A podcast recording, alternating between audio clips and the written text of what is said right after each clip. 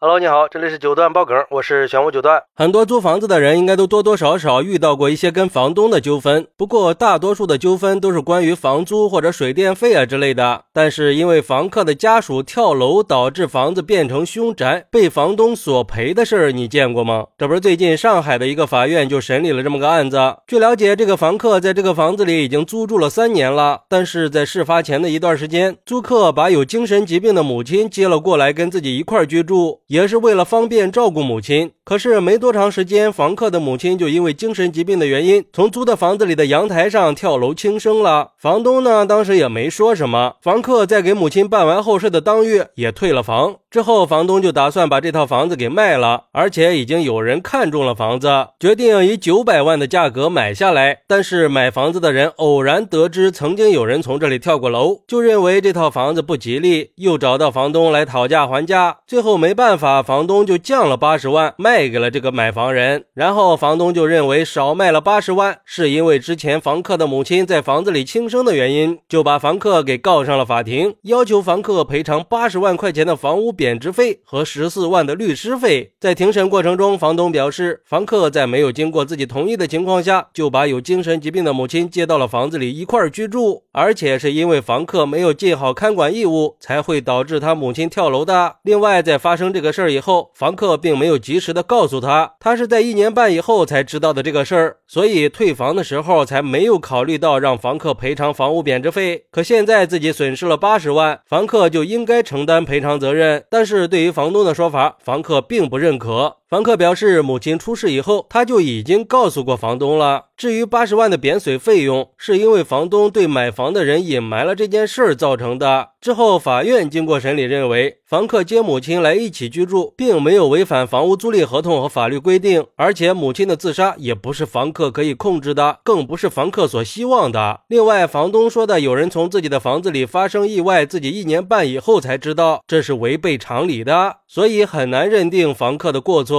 法院最终驳回了房东的索赔请求。不过，最后房客表示，他可以自愿补偿房东十万块钱。哎，这种事儿啊，还真是说不清的。其实你要说房子里出了人命，影响房价，他也是说得通的。就是这个事儿吧，他没有特别明确的法律规定。